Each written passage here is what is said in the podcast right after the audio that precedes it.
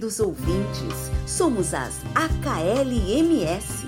Ana, Kika, Luciana, Márcia e Samira.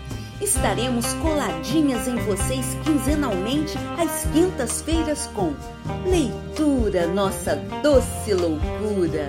Com poemas, mini-contos, poesias e o que der mais na telha. Fica com a gente, porque esta loucura vale a pena. Este é o nosso podcast de número 19. E quem está lendo para vocês é a. Eu sou Samira Zeredo e hoje vou ler para vocês um mini conto de minha autoria com o título Amores Secretos. Maio de 1904. Mais um sarau na chácara dos Gonçalves. Era a primeira vez que os Mendonças e os Coutinhos se uniam para um momento de lazer junto à nata carioca. Todas as famílias reunidas tinham em comum os negócios. Homens e mulheres formavam grupos de interesses, enquanto as crianças brincavam de roda ou apenas corriam. O jovem Pedro de Mendonça não deixou de notar a bela Cecília Coutinho. Ele tentava se distrair, porém a beleza dela o tirava do sério. Pedro já estava com 19 anos, enquanto Cecília acabara de completar 12. É certo que era comum um casamento de moças bem jovenzinhas, mas Cecília ainda corria, denotando sua imaturidade. Enquanto Pedro tentava controlar seus instintos de predador, Cecília apenas sorria. Para seu desespero, a família Coutinho foi a primeira a se retirar. Ele sabia pouco deles e perguntar a alguém poderia ser desastroso. O jovem Pedro não deixou de pensar em Cecília e sonhar com a possibilidade de um reencontro. Mesmo sendo de boa família, com uma esmerada educação, Pedro já era derrubado por seus hormônios e passou a ter sucessivos sonhos eróticos com sua amada. E não era raro amanhecer ensopado por seu próprio desejo. Por vezes, se sentia culpado em desejar alguém que notoriamente não tivera nem a sua primeira menarca. Por outro lado, se sentia honrado em desejar alguém tão pura. Infelizmente, com a chegada da varíola ao Rio, os saraus foram suspensos por quatro anos. Em 1908, com a piora, o povo resolveu se vacinar em massa. Aí sim, tudo foi voltando ao normal. Pedro seguia guardando em sua memória desejos pela doce Cecília e sonhando com um reencontro. É primavera. Pedro anda despretensioso pelo centro do Rio, a caminho da confeitaria Colombo. Ao entrar, avistou o que a princípio parecia uma miragem.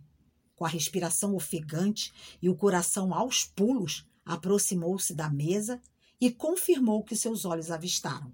Educadamente, cumprimentou as senhoritas e sentou-se em uma mesa mais à frente. Era realmente Cecília no frescor dos seus 16 anos. Pedro não conseguiu parar de olhar para ela mesmo sabendo que deveria manter-se discreta em público, já que intencionava fazer-lhe a corte.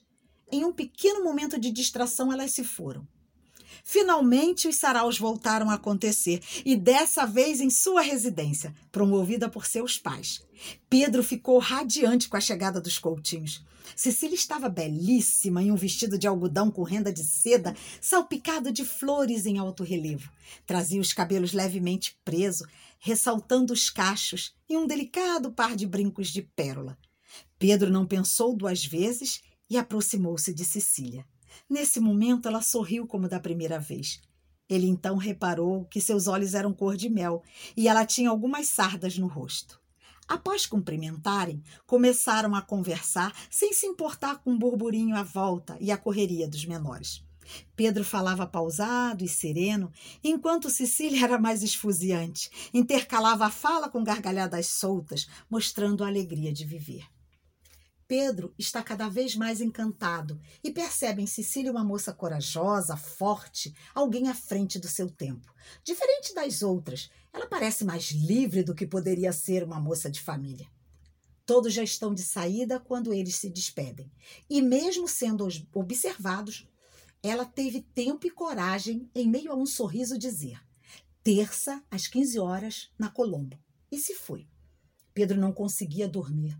O corpo explodia em desejos, mas não parava de pensar e se indignar. Como uma moça de família faz o convite a um homem? Onde fica sua honra? Não, não, não, isso não estava certo. Seria melhor não ir. Seu sono foi embalado por sonhos eróticos que culminaram em um banho de prazer. Ao acordar, se culpou pelo acontecido. Chegou a terça-feira. Temeroso, Pedro ouvia seu coração bater acelerado. Ainda assim foi. E lá estava ela, em seu frescor juvenil. Sorriso largo e toda a sua autoconfiança capaz de assustar qualquer homem. Pedro temia que aquilo não terminasse bem e, pasmem, chegou até a lembrar da serpente do paraíso. Até que se perguntou: o que está acontecendo comigo? Afinal de contas, eu sou um homem. E finalmente entrou na confeitaria Colombo e as cumprimentou. De imediato, Cecília deu um sorriso malicioso que deixou Pedro mais uma vez desconcertado. Ela pediu que Pedro as acompanhasse em um chá. Mais um atrevimento por parte de uma moça de família, mesmo desconfiado, aceitou. Cecília deu início a uma conversa tranquila, onde falaram de livros, músicas e aulas de piano. Tudo ia bem até que Pedro sentiu as pernas de Cecília se entrelaçarem às dele, por baixo da mesa. Seu primeiro impulso foi puxar, mas ela insistia, insistia, e ele cedeu. Após alguns minutos, lá estava ela, com aquele sorriso lindo, ar de superior montada em sua autoconfiança. Sua companheira fingia que nada via nem ouvia, mas parecia uma alcoviteira. Antes de sair, Cecília disse a Pedro que estaria esperando por ele sexta-feira, às 15 horas, no mosteiro de São Bento. Despediu-se e foi. Pedro sentia um misto de desejo, raiva e indignação. Afinal de contas, aquela era sua escolhida, de uma ótima família. Era para ser doce, recatada, gentil. Ele nunca se imaginou tomando uma atitude desrespeitosa com sua amada, enquanto ela estava atropelando tudo com seu ímpeto. Pedro voltou para casa muito confuso. Afinal, não era mais um menino e sabia da vida dos seus revés. Chegando à sexta-feira, mesmo inseguro ele foi. Afinal de contas, seu desejo e impulso foi maior que o medo. E lá estava Cecília, linda, em um vestido esvoaçante e um delicado chapéu de flores. Ao lado dela, a acompanhante, que aos olhos de Pedro agora parecia cínica.